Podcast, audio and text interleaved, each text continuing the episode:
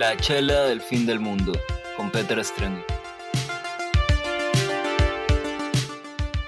Ah, buenos días o noches, o cualquiera que sea el momento en el que estén escuchando este podcast, en un bus probablemente no, porque estamos todavía en semáforo amarillo, pero en todo caso, ¿cómo están? Esto es la chela del fin del mundo con Peter Strenge y el día de hoy tengo un invitado muy especial. Él es artista, es drag queen, también hace dirección y producción de moda y también tiene varios proyectos interesantes que se combinan con todo lo anterior, como por ejemplo Otherness, Otherness, y él es Jeffrey Vélez, o como a mí se me hace un poco, por alguna razón se me hace más como llamarte así, Bambi Belis. Puta, qué placer. Esa, era la idea de crear el seudónimo de Bambi. que Jeffrey deje de, que deje de existir Jeffrey y que todo el mundo me diga Bambi. ¿Para encamarme o para lavarme? Pero, ¿cómo así prefieres que te digan, o sea, Bambi que Jeffrey? Porque simbólicamente representa para mí como esa liberación de, de muchas heteronormas, muchas conductas heteropatriarcales, súper arraigadas de la naturaleza. Así que tripea que cada vez que me dicen Bambi, en ciertos escenarios aún me incomoda. Pero me encanta que me incomoden porque eso me, es la pauta o la señal de que aún tengo cosas que, que seguir depurando de mi naturaleza en orden de que no sea más tóxica con respecto a mi, a mi existencia del género y la existencia de los demás. Pero es curioso porque, o sea, en realidad ya estaba como que leyendo, ¿no? Y llega este artículo de. Eh, de Radio Cocoa, en el que hablabas de este proyecto Fashionistas, y ahí vi que te llamabas. Ajá, sí. O sea, está en tu, está en tu Instagram. Tampoco es que es tan difícil llegar a. Nable, nable, verdad. Sí. Pero en todo caso, este, ahí vi que te llamabas Jeffrey y es curioso porque me puse a pensar, ¿cuántos Jeffrey conozco? Así como que en general, como que famosos, no sé. Y creo que el primer nombre que se me viene a la mente es eh, esta drag queen, Jeffree Star, creo que se llama. No sé si de pronto le cambié el nombre. Este, o sea, se pronuncia Jeffrey o, Jeffrey, no sé, pero no tiene una Y, no tiene la Y al final, sino es como Jeffrey. Termina en E. Y yo creo que no es drag queen. No es. ahí, pero no es drag creo que es una, es una guru. es como un marciano, no sé, yo tampoco sé cómo definirlo, pero en, resumen es una drag queen, es como una gurú de maquillaje. y nada que por momento... ¿Cabría el término transformista ahí o, tampoco crees que...? Sí, yo creo que transformista de cierta manera. Sí, sí, yo creo que transformista le cabe mejor. Y nada que pensé que me ibas a decir Jeffrey Epstein y me fui a la verga. Sabes que ni siquiera lo pensé, pero sí, eso está, eso está más, más lámpara en realidad. Yo creo que tú como artista eh, te expresas de varias maneras. Por ejemplo, en la moda, en esto del drag. Pero, por ejemplo, ¿con qué me...? Bueno, la fotografía también, porque más o menos eso es Otherness. O este proyecto Fashionistas que, que tuviste. Pero, de todos estos medios, ¿cuál, ¿con cuál dirías tú que te identificas más? ¿O cuál crees que es el que mejor se te da, por decirlo así? Um, chuta. Nunca lo había pensado, honestamente, como ponerme a, tripear qué canal es el que mejor me permite explorar mi identidad o cualquier pensamiento o idea que tengo dentro de mi cabeza. Pero yo diría que de cierta manera la producción, porque es como, primero, yo creo que lo más bacán que puedo hacer en mi vida es tripear ideas. De hecho, espero llegar a ser millonario en algún momento o lo suficientemente rico para que cualquier idea que tenga solo deba bocetearle, escribirle una servilleta y decir, toma, quiero que me hagas esa huevada. No mentira, no debería de esa manera tan atroz y grosera, pero básicamente el ejercicio sería ese, como pensar la idea y dársela a alguien más para que la produzca. Porque si bien me gusta crear cosas, me gusta mucho más idearlas. Como que me encanta que se prenda un poquito por ahí de cualquier cosa, si leo algún manifiesto feminista o algún este apartado cyborg o lo que sea, como que no sé por qué, pero se me hace súper sencillo poder enlazar experiencias con términos o, o, o, vivencias o un personaje de mi pasado. Y a partir de eso crear como una idea, puede ser una serie o una, un editorial de moda o un look para Bambi, pero ese proceso de idear cosas se me hace súper sencillo y es por eso que lo disfruto un montón. Mi naturaleza trabajando para mi naturaleza. Así que simplemente disfruto de ese proceso. Así que como quedando ese antecedente, yo diría que lo que más me ha servido, lo que más me gusta para como que expresar lo que soy o ponerle en manifiesto, hacerlo visible es la producción, ya sea producción de moda, producción de, eventos, lo que sea, porque la producción, para la producción primero tuvo que, que haber una conceptualización, un proceso de pensamiento, de, de moldear mis ideas. Así que mientras me, tengas como que creando cosas, yo creo que voy a ser más feliz y se va a notar. Claro, es chévere eso igual porque la producción yo siempre tripeo que es esa cosa que es súper necesaria, pero todo el mundo le da como pereza hacer, al menos digamos como que en el medio audiovisual, en el medio... en varios medios creativos.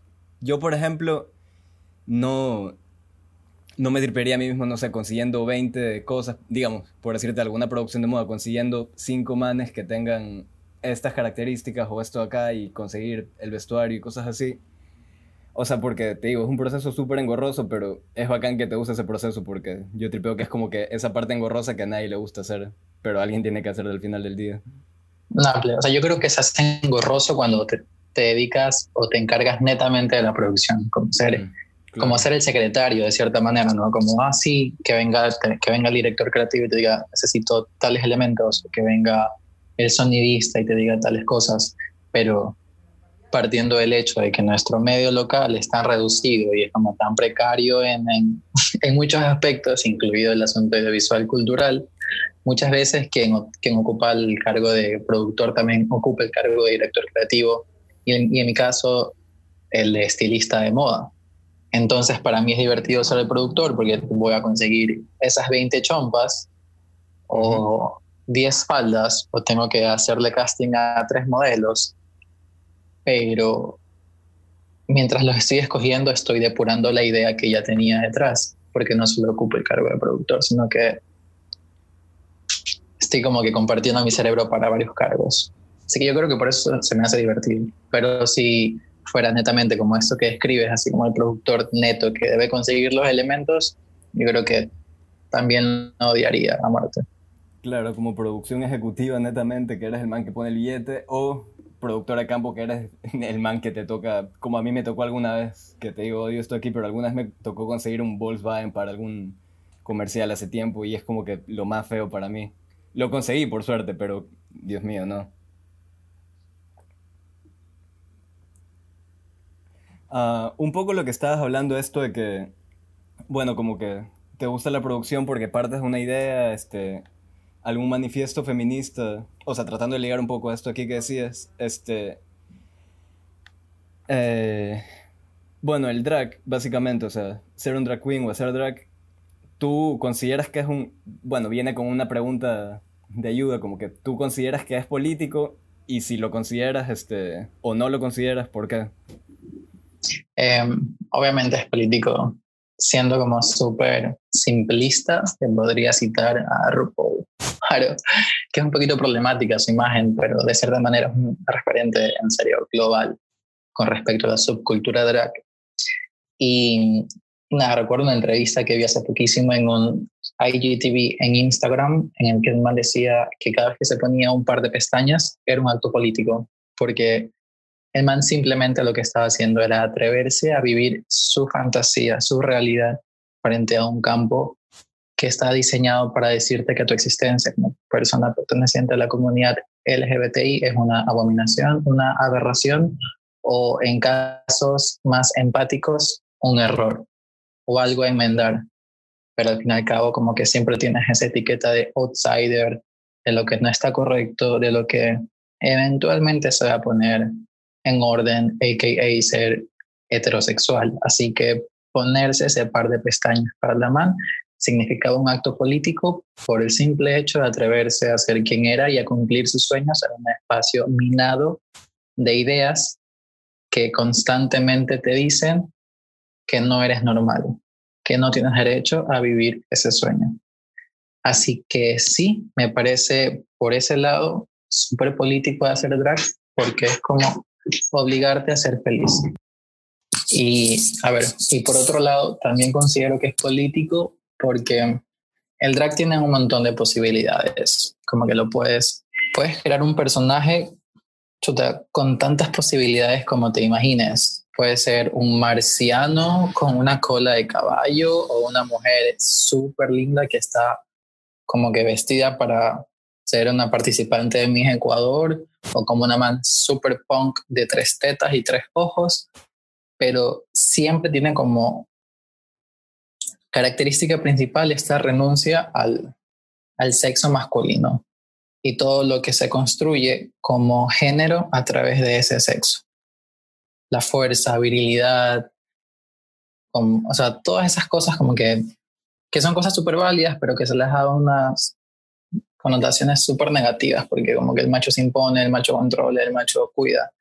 Entonces, el drag es una renuncia a eso a través de esta performa, como que este performance de, de ser una, una chica, que puede ser cualquier tipo de chica, gorda, baja, alta, negra, marciana, de tres tetas, cuatro colas, lo que sea, lo que, lo que tu creatividad te permita crear siempre bajo esta consigna de renunciar a, a esa masculinidad tóxica. Eso es el drag. Y por eso yo sí tripeo que es como contrapolítico y para mí una, no sé, una vía de escape, una vía de, de liberación.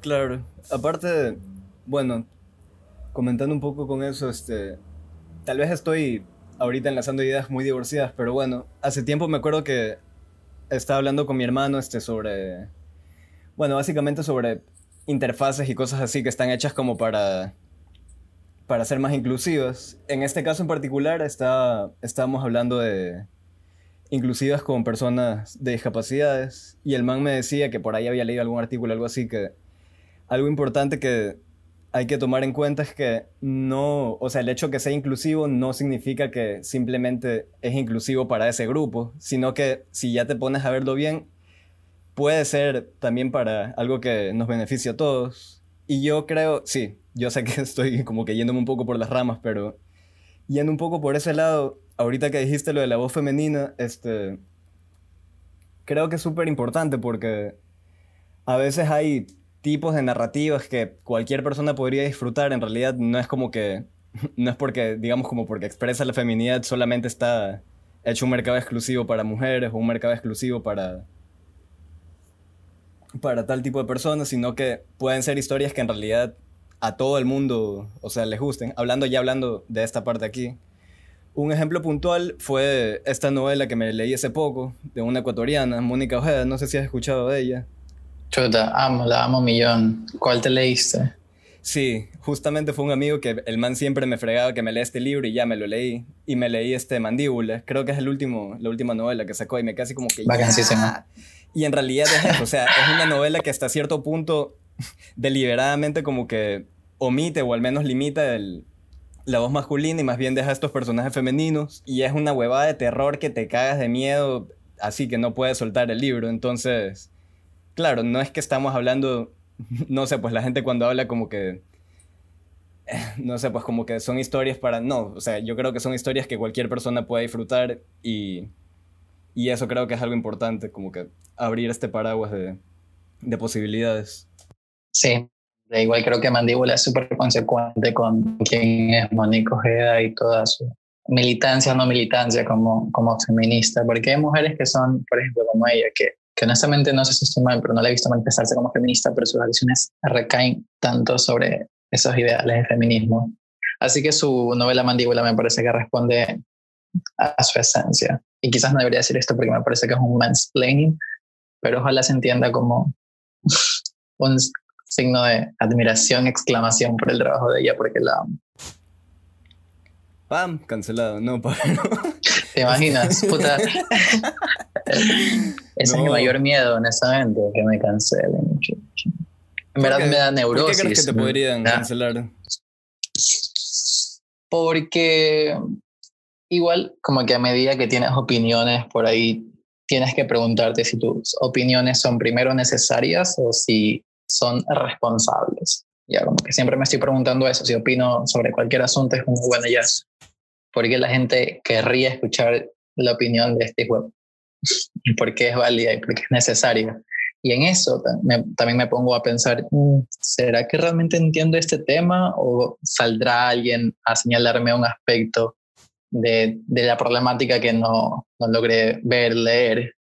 Y ahí fue mi nombre. O sea, para mí Instagram o las redes sociales son como un gran nido de validación. Yo creo que existo mediante los likes y los aplausos virtuales. Así que si me cancelan, básicamente perdería eso, que es como un componente importante de mi autoestima. Y ya, pues, pero con eso te dije todo, me iría a la verga. Solo por la parte de la autoestima, ahí el resto da igual. Te juro, o sea, me da igual que la gente piense que soy estúpido, porque todo el mundo lo es. Solo estamos jugando a ver quién es más, menos estúpido que otros, al parecer. Pero sí, creo que si pienso en la cultura de la cancelación, tengo que pensar en mi autoestima por sobre todas las cosas. Claro. Sí, o sea, sabes, es curioso porque a veces hay gente que construye opiniones súper, o sea, es difícil ser completamente, al menos, bueno, digamos como que para alguien de mi generación es entendible, pero digamos cuando son personas mayores, a veces es un poco difícil como que tratar de tener todas estas capas de ser políticamente correctos, digamos como que alineados. Te pongo un caso súper cae de risa, mi mamá, por ejemplo, este, mi mamá allá en Salinas había conocido a esta, a esta gringa, era una época que había cualquier cantidad de gringos allá en Salinas y la man le contó la historia de su vida, que era una historia súper trágica y toda la vaina, este... Y nada, y creo que, o sea, le generó mucho, mucha empatía este, el caso de esta, de esta gringa. Mi mamá no es que es así deliberadamente homofóbica porque cuando, cuando era un puberto, asumo, sí, más o menos cuando tenía unos 15 años, me acuerdo que teníamos un empleado gay y no es que teníamos problemas con él ni nada, pero ya, o sea, o sea, hablando del lado de mi mamá, pero ya hablando de ideas como que, no sé, matrimonio gay y cosas así, o sea, sigue siendo católica y es como un poco, este, no sé, todavía es un poco cerrada esas ideas. Ya, ¿dónde viene lo interesante? Este, que esta gringa que te digo era una mujer trans, como de 60 años, creo. Entonces mi mamá de alguna manera, por esa relación, llegó a cambiar su opinión de las personas trans entonces, mi mamá hoy por hoy es una persona que comprende, o sea, dice que ella empatiza y entiende más, o sea, no sé, pues lo que quisiera llegar a ser o, o conseguir como derechos de pronto una persona trans que un, que un homosexual, por ejemplo. O sea, ya va a cambiar, es como, es eso. Yo creo que, que la cultura de la cancelación lo que te quita de cierta manera es como tu capacidad para leer matices y poder como que decodificar los grados de conciencia individuales de cada persona. Porque, por ejemplo, el hecho que tu mamá haya tenido esta relación cercana con tu ex empleado homosexual y que la convivencia haya sido, haya sido buena, pero que luego cuando tiene que someterse a estos debates que son más sistémicos, son, perdón, más sistemáticos, que responden más a un sistema que una experiencia como que individual, porque la lucha por el matrimonio igualitario es como que colectiva. Eh, no sé qué otro ejemplo es, pero esas ideas que ya responden como a lo colectivo sistemático están mediadas por su educación, están mediadas por lo que consumían de los medios como que comunicacionales tradicionales en su juventud. Ya son cosas que se quedan contigo, son cosas de las cuales te cuesta millón desprenderte porque responden a un sistema, no responden a una experiencia individual. Y no sé, como que qué tan pertinente sería cancelar a una señora de 50 años o a un señor de 60 que toda su vida creció, literal, toda su vida creció escuchando aunque él no lo sintiera así, aunque él tuviera el ejercicio individual de decir, no, lo que yo escucho está mal, pero que sin embargo creció escuchando que los mecos son una abominación, ¿cómo le vas a pedir al man que tenga como que puta tu misma línea de pensamiento, grado de conciencia, que tú, que tuya, que tienes como que 20 años, que creciste en esta generación donde había un presidente negro en Estados Unidos, donde muchos países latinoamericanos que son súper conservadores hasta la médula, que son católicos as fuck. Ya tenían, hay unas leyes de, matrimonio igualitario, como Uruguay, por ejemplo, que es como, me parece que es, creo que es el más progresista de todos los países latinoamericanos. Y, y, es eso, es como, puta, estamos como que en serio tan histéricos, estamos tan no, no quiero decir a la defensiva, porque a mí a la, estar a la me parece que es válido, sino como, como una casa de brujas, como que tenemos tantas cosas por dentro que no sé cómo definir, pero estamos en serio recontra pendientes de quién cancelar, como que ya no pensamos en, en construir espacios más amables para la convivencia de todos o espacios más seguros para esta nueva generación, solo estamos como pendientes de a quién cancelar y hacer sentir mal por un grado de conciencia menor al nuestro, porque, creo, porque me parece que la cultura de la cancelación siempre recae como una especie de, de, bullying de la persona que tiene como más conocimientos, que ha tenido más acceso a textos, a información para deconstruirse sobre quien no lo ha tenido, ya sea por ignorancia, recursos económicos, posibilidades educativas o, o, o, un, asunto generacional, pero siempre es, es así, como que el man, el man pilas, el man woke, siempre es al que no lo es. El que pone el cuadrito negro y, y luego te dicen que no lo yeah. Exactamente, sí. Sí, sí, sí, eso. Ya, puta madre, esa hueva me mandó al carajo porque full man es woke, como que pusieron ese cuadrito, pero luego de dos horas están diciendo que ya, que lo saquen, que los quiten, pero no fue como desde esa posición, chicos, yo puse el cuadro y me equivoqué, ahora me di cuenta porque tuve acceso a esta información, a este artículo donde me explicaban de qué manera estaba afectando a, a, al despliegue de información de las protestas antirracistas en Estados Unidos, sino que no sean estúpidos, saquen esos cuadros, bla, bla. Es como, loco, yo te vi postearlo hace dos horas. ¿Cómo en dos horas simplemente puedes montarla claro. iluminado? O sea, me parece loco, me parece vomitivo también de cierta manera. Es como no hay empatía con respecto al, a esta democratización de la información y nuevas realidades. Sí, pero ahí está. Con razón que Claudia Schiss dice que la discriminan por ser blanca o Ah, oh, chuta, esa vaina fue un despropósito. Ni siquiera sé cómo. Sí, eso sí fue súper. No sé. Fue ah, súper torpe en realidad, pero bueno. Ha pasado como una semana y media y fue tan estúpido lo que leí que aún estoy cocinando mis pensamientos y opiniones. Aún no sé qué, qué decir al respecto. Así de estúpido me pareció. Wow, sí. O sea, yo solamente leí el titular y como dos párrafos y dije, mmm, ya, ya me imagino de qué, de qué va a estar acá. No creo que sea un buen artículo tampoco, así que no me voy a tomar de molestia leerlo. Lo loco, distópico, paradójico es que la periodista es negra. ¿Ya? La que, y, y solo me imagino las dos a las manes interactuando entre sí, como esta man negra preguntándole a esta man blanca asuntos de racismo y la man respondiéndole preguntas sobre racismo en la cara de esta mujer negra que al parecer está tan enajenada que no sabe lo que está haciendo. O sea, pienso en ese escenario y me río por momentos y por otros me pongo súper triste y por otros simplemente me pongo como no sé, como este emoji de WhatsApp, así el man que está como con los ojos virados y los parece una súper locura, porque no entiendo este mundo, no, no, entiendo la Matrix, ya se fue a la verga y yo no entiendo nada. Desde que tengo 17 años ya no entiendo nada de lo que pasa en este mundo. Sí, es como... ¿Qué artículo había? Creo que también lo había publicado. El... O sea, bueno, ahí sí fue como que el comercio simplemente publicó. ¿Fue el comercio el que publicó esto? Ya ni me acuerdo, pero bueno simplemente fue como que este artículo que publicaron lo que decía, este, el man este que iba a volver a sacar su carnet de discapacidad y que advertía que podía, podía tener mejoras. Hijo de puta, nos reímos, pero esa vaina es tan lamentable, no, sí, es súper...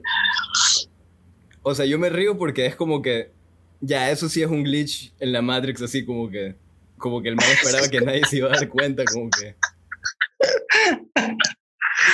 Qué risa, en verdad. Pero es que puta, uno se pone a pensar, ¿en serio lo dijo? O sea, el man en serio se atrevió a decirlo. Sí, el, man, de hecho, el man dijo algo así como que, como de hecho en estos meses así no he tenido tiempo para practicar karate, artes marciales. pero ya luego probablemente sí vuelva, vuelva a hacerlo.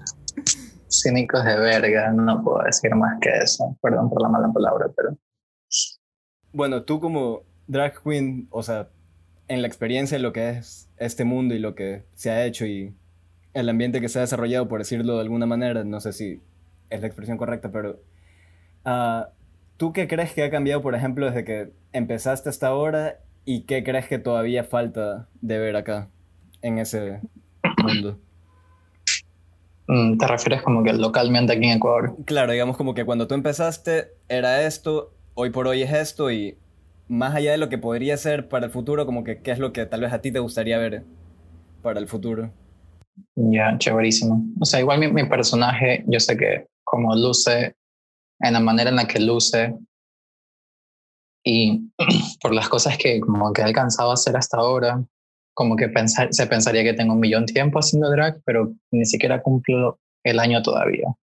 Así que no es como que tengo ahí un, un campo o creo que, digamos, la oportunidad para hacer un, un asunto comparativo de antes-después. Pero sí puedo decir que si ahora me animé a hacer drag es porque siento que hay una concepción súper diferente con respecto a lo que significa hacer drag o transvestismo, como se le conoce comúnmente acá, aunque es un poquito distinto, pero es como cuando uno piensa en drag localmente, como que la gente de forma colectiva piensa en transvestismo pero como esas connotaciones y percepciones han cambiado de manera general popular, es por lo que me atreví como a hacerlo en primer lugar. Porque no sé si lo has notado, pero sí como una persona súper calmada, que no le gusta estar como que bajo el foco siempre, sino en, en momentos específicos. Y eso es lo que me otorga el drag. Y, y diría que ahora tiene como estas lecturas menos discriminatorias, menos empobrecidas, menos zoológicas también, sino que tienen como estas miradas más artísticas que responden más a la cultura pop, a lo mainstream, gracias a, la proliferación de RuPaul Drag Race y todo ese montón de, de reinas norteamericanas.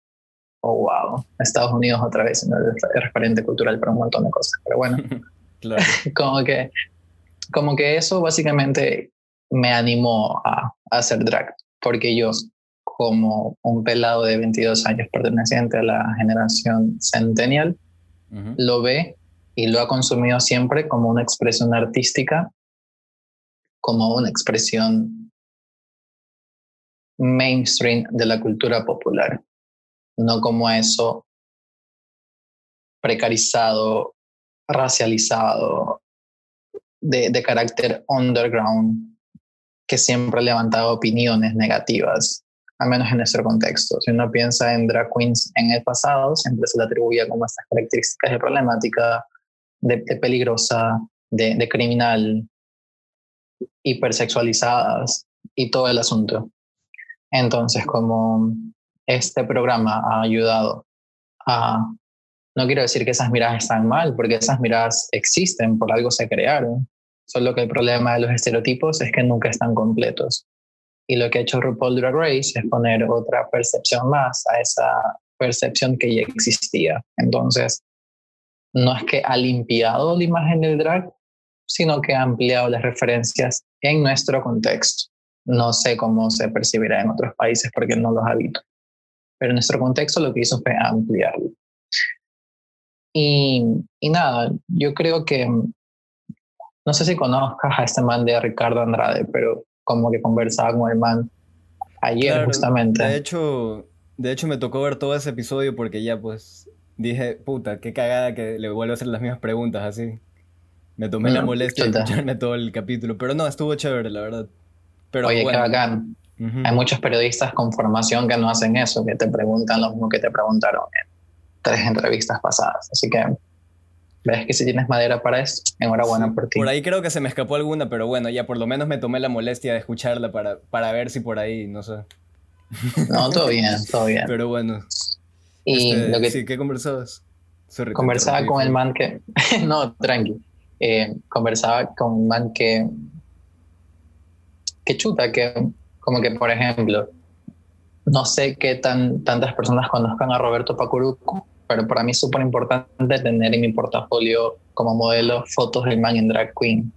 porque me parece que es un fotógrafo increíble, que, que tiene como una plataforma bien trabajada, que tiene muchos contactos de moda, así que para mí personaje drag Bambi, ser fotografiada por Roberto Pacuruco fue como, yay, lo logré, increíble.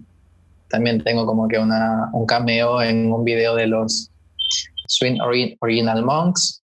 Como que tengo full cosas, como que tengo full cosas. Y lo loco es que siento que no he logrado hacer nada. Siento que no he avanzado en nada. Me siento súper frustrada a veces, como que siento que hago demasiadas cosas, que pienso demasiadas cosas, que creo, idealizo muchas cosas, pero al fin y al cabo siempre termino en mi cama de una plaza y media con máximo 200 dólares en cuenta de ahorros, luego haber pagado mi piso y haber comprado la comida y pagado la universidad como qué frustrante es, qué frustrante es, porque siento que estoy como que trabajando un montón para ser una estrella, pero al fin y al cabo no hay plataformas locales que, que te permitan construir una visión tuya del futuro como artista drag o, o queer, tan siquiera.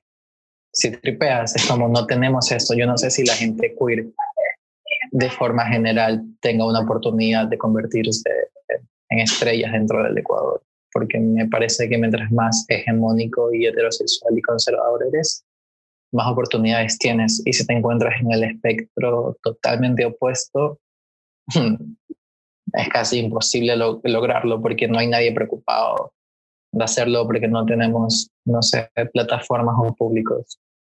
No sé cómo expresarlo, pero esa es mi frustración en este momento. Al menos ya reconozco que no es un asunto de mi comodidad, como que como antes pensaba que era un man vago que si no era famoso era porque no quería hacerlo, porque en serio el contexto no es que te posibilita tampoco una vía para hacerlo. Hmm. Sabes, ahorita que me haces acuerdo, tengo una anécdota que tal vez pueda ser, entre comillas, motivadora para ti, tal vez no, pero no sé si te... Bueno, yo me acuerdo del momento en el que te conocí, que te conocí como Bambi, no sé si ¿Tú te acuerdas de eso ahí? de pronto. Fue una fiesta de mal hecha en este galpón súper lámpara del centro. Sí, era el 30 de junio y, y, era mi cumpleaños. Mi cumpleaños es el Día del Orgullo. Entonces me acuerdo, sí. Entonces, o sea, en realidad fue bacán porque yo no, no había planeado nada, hacer fiesta ni nada, pero ya, pues, de hecho me tocó grabar un video ese día y con el man que grabamos el video me dijo como que, oye, acompáñame al centro, nada, nada, la Marcha del Orgullo, que que mi novia está desfilando y estaba con, con Maricas Unidas. Entonces ya pues la acompañé y me uní al grupo y ahí me acuerdo que estaba en esta fiesta del centro que, que decía y ahí me acuerdo que te pedí si, te, si podías mandarme una nota de voz, no, no una nota de voz, un video para sacarle pica a un amigo que el man se había ido a la otra fiesta, la que era en la bota creo. Y luego te comenté. Ya, ya me acordé. Sí, luego te comenté eso y tú me dijiste, ah, sí, yo me voy para allá. Y yo, chuta. O sea, primero me quedé así como que no sabía que, que podía ser como que un drag, no sé, pues tan conocido, tan importante que tienes demanda de que por lo menos en dos lugares se están pidiendo. Claro, también era el Día del Orgullo, ¿no? Pero, pero sí. Y te dije como que, ah, chuta, justamente a un amigo le había dicho que, que dice qué cosa, que, pero ya te vas para allá. Así que bueno, ya te verá. Y el man dice como que, tú me dijiste como que no, pero aquí está más bacán, que se termine esa vaina y vuelvo. Y yo pensaba que estabas bloqueando, pero no, efectivamente creo que se terminó y volviste a la fiesta a la fiesta under lámpara. Nable, Nable. Es que en serio, siento que ahí está como la verdadera energía meca, como ese poder de liberación y, no como esa postura impostada. O sea, me la pasé bien también ese ratito que estuve en la bota, pero si ese día era para destruirme y ser libre, chuta, esa fiesta underground era el contexto ideal. Sí, no, pero estuvo acá en toda la vaina, todo el... Ah, se me fue el término ahorita, todo el, el show de Bowie, etcétera, etcétera. Estuvo... No sé, dentro de todo, creo que estuvo bien, de alguna manera. Estuvo arrechísimo, ya me divertí millón, creo que ha sido... A ver, aguante, creo que ese fue el Pride en el que hicieron como que oficializaron el matrimonio igualitario, entonces la energía era como súper desbordante. Así que, sí, sí, sí. No, pues verdad. Qué increíble, brother. Me a recordar millón cosas. Eh, Dios, qué malo soy para esto. o sea, me falta todavía pulir esa parte de tener las preguntas a la mano, pero, ah, sí. Eh, bueno, había leído, como te comentaba, esto, de estos proyectos que, que has hecho, por ejemplo, este, como fashionistas, como un poco lo que muestras en Otherness, que son fotos que, o sea, a mí me parecen bacanas, súper bacanas. O sea, yo tranquilamente sí podría ver una de esas fotos en, me invento, en Dazed o, o en ID ya.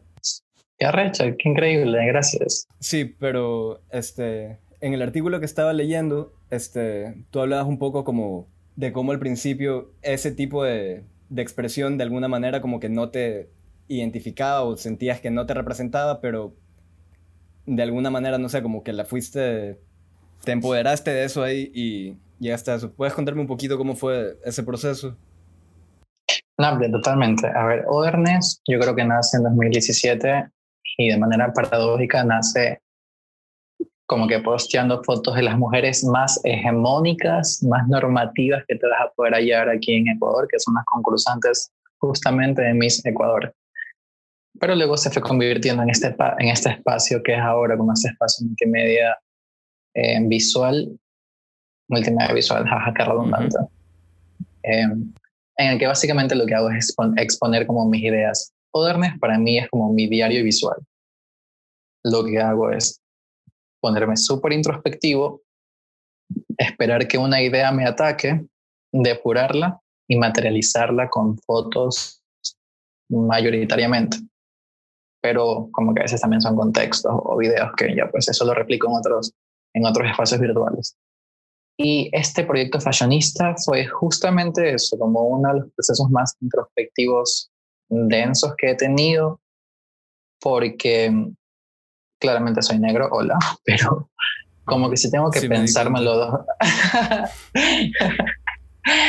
tengo que pensar, qué pendejo, si tengo que pensármelo dos veces tengo que, que, reconocer que como que me he salvado, tengo que decirlo así, me he salvado de muchas experiencias como discriminatorias explícitas por el simple hecho de ser un man blanqueado culturalmente, como que ponte, fui criado por una mujer racializada que claramente comprende que la educación para este grupo de personas, para mi grupo de personas, es súper importante porque es uno de los mecanismos más seguros que tiene una persona racializada para romper el círculo de pobreza y de vulnerabilidad de derechos que permite esta pobreza.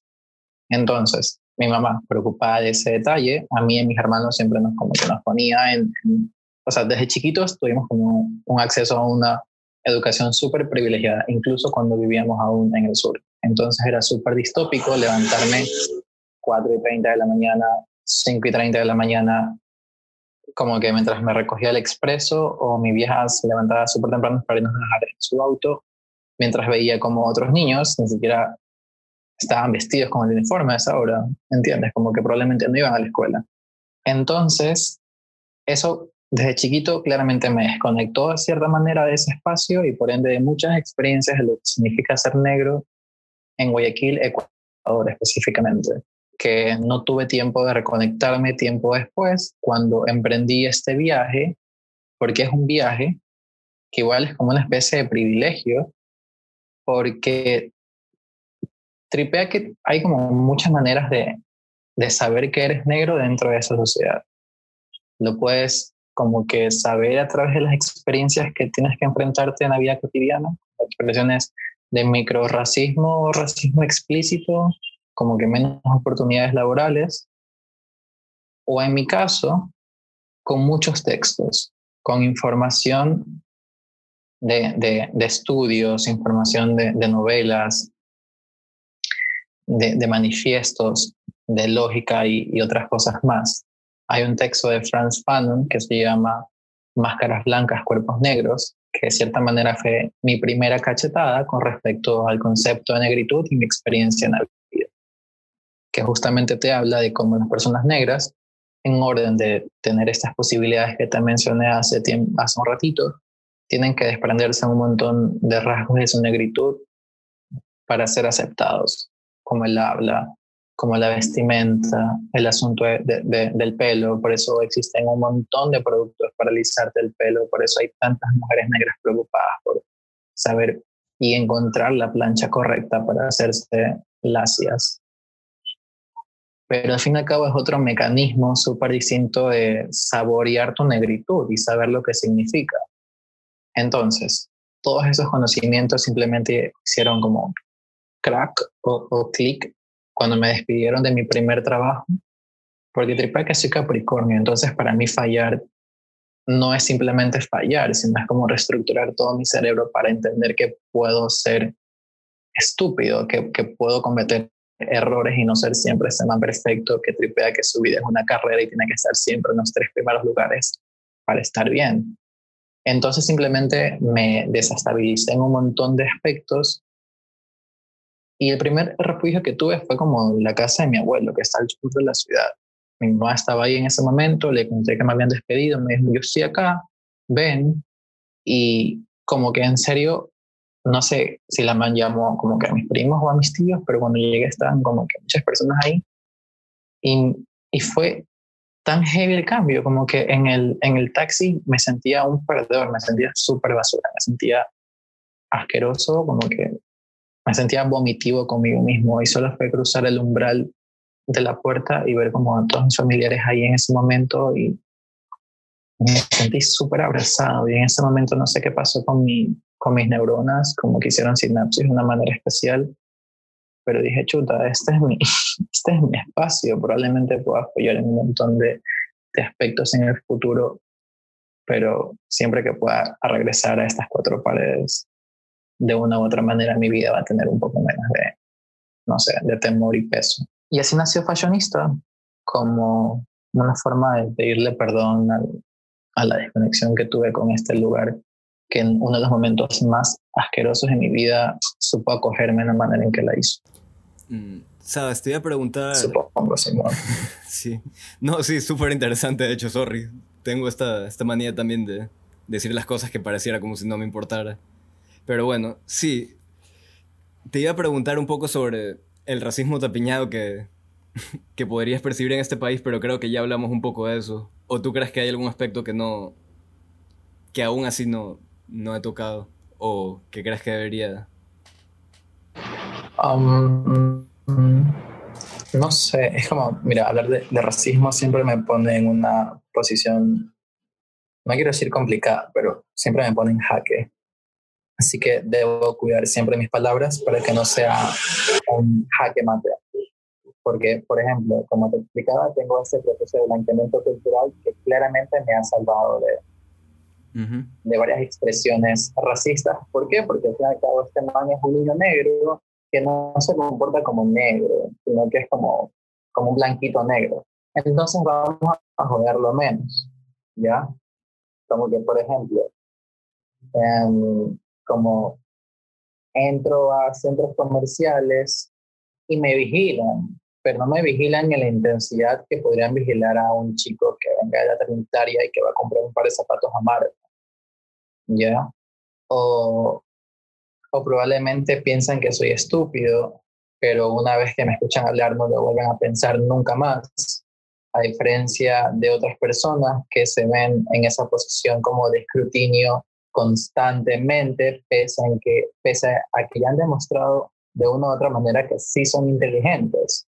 Así que como que de experiencias personales no te podría decir yo sufrí tal discriminación, porque honestamente no lo siento tan así, pero es súper responsable de mi parte aceptar que si eso es así es porque por el simple hecho que estoy jugando a ser un man blanco, ya porque estoy súper blanqueado culturalmente, y que el racismo sistémico existe un montón y, y, que es todo un sistema, que es todo un aparato que mantiene a la gente negra pobre en orden de que no puedan primero entender o tener esa conciencia de clase para saber cuál es su posición y por ende que las cosas sigan igual. Eso es lo que yo pienso con, con respecto al racismo y ese es como mi punto de enunciación siempre. Que estoy más blanqueado que debe responder a esas cosas porque ya es demasiado tarde para hacer las paces totalmente con su negritud. Creo. Ahorita me hiciste acuerdo un poco, va un poco a la mano, pero más. Hace tiempo, cuando estaba en la U, este, había entrevistado a Silvia Buendía. Era para una tutoría, si no me equivoco, de investigación aplicada. y le hice una pregunta súper cojuda, pero es bacán la respuesta que me dio, de cierta manera. La pregunta era algo súper cojudo, algo así como que ¿crees que hay discriminación de la mujer en Ecuador? Por decirte, ya, obviamente sí. Este, pero la man me dio una respuesta un poco más amplia. La man me dijo como que, bueno, no puedes comparar, por ejemplo, la discriminación que sufre una mujer blanca que vive en San Borondón, por ejemplo, con la discriminación que vive un hombre negro en, en la Trinitaria, por decirte algo, pero hay un aspecto que es clave aquí. Si bien es cierto que no es el mismo tipo de discriminación, trascendentalmente, o sea, como mujer, por ejemplo, en este caso, este, vas a sufrir un tipo de discriminación. Y yo creo que más o menos lo mismo pasa en el aspecto racial. Puede que, no sé, pues hayan otros aspectos que cambien que te, no sé, pues te vuelvan un poco más impermeable a ciertos tipos de discriminación, pero al final es una discriminación sistemática, así que de alguna manera es como que vas a sufrirla. Pero bueno, yo soy blanco mestizo, así que no sé mucho de eso. o sea, yo creo que sabes mucho más de lo que... No, sí, todo bien, todo bien.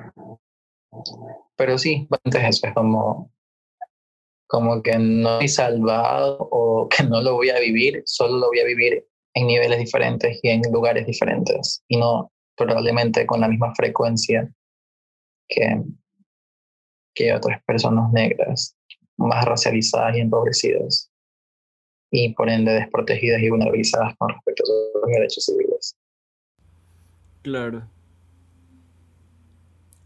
Y bueno, dicho sea de paso, también la discriminación no, o sea, ah, ¿cómo me explico? Creo que a mucha gente aquí se le olvida también que discriminación racial no es que se... No sé por qué lo siento así, pero creo que no se... Ay, se me fue la palabra, sorry. Ya, creo que la discriminación racial, o sea, la gente aquí se le olvida que no es que es exclusivamente hacia la gente negra, en realidad hay un montón de etnias aquí que son discriminadas igualmente, o sea, por ejemplo, si eres indígena, este, si eres mestizo, o sea, si eres mestizo de tal tono de piel o mestizo de tal tono de piel, son tipos de discriminaciones que creo que la gente, sí, con todo este tema, nuevamente como decías, de Estados Unidos, la gente lo tiene presente y es bacán, pero yo creo que sería bacán también como que cuestionarte y tenerlo presente en, en todos los niveles, por decirlo así. Totalmente, sí. Hay una cita de, creo que es en Malcolm X, que dice que la mujer negra es como que, que la mujer negra ha sido el sujeto más vilipendiado o ridiculizado en la historia de Norteamérica. Y como que me puso a pensar eso y yo también dije, sí, aquí en Ecuador la mujer negra también no es. Pero así de forma instantánea dije, chuta, no, son las mujeres indígenas también. Entonces, lo que dices ahora como que me recordó eso. A partir de esa cita de Malcolm X, hasta el día de hoy tengo ese ese debate. Y no es que es una competencia, porque yo no creo que cualquier persona se ponga a competir para ver quién es más vilipendiado que, otra persona, pero no, no, si me preguntan no sabría decir si es como la mujer negra o la mujer indígena, es lo que ambos responden como, como, o sea, como que las, las manos han tenido que ser un, un sujeto de, de reproche frente a todo este aparato racista, clasista que es Ecuador. Sí, en ese sentido, ese país es una vaina. una vaina completa. Y es súper extraño, ¿no? En verdad, como que yo me, pongo a pensar, pero Ecuador en serio me parece que es como. No sé, es que ni siquiera sé cómo escribirlo. Es como el guion de, de algún universitario consumidor de metanfetaminas. No sé, pero es tan complicado y tan, tan extraño Ecuador. No sé, es demasiado extraño. Demasiado extraño.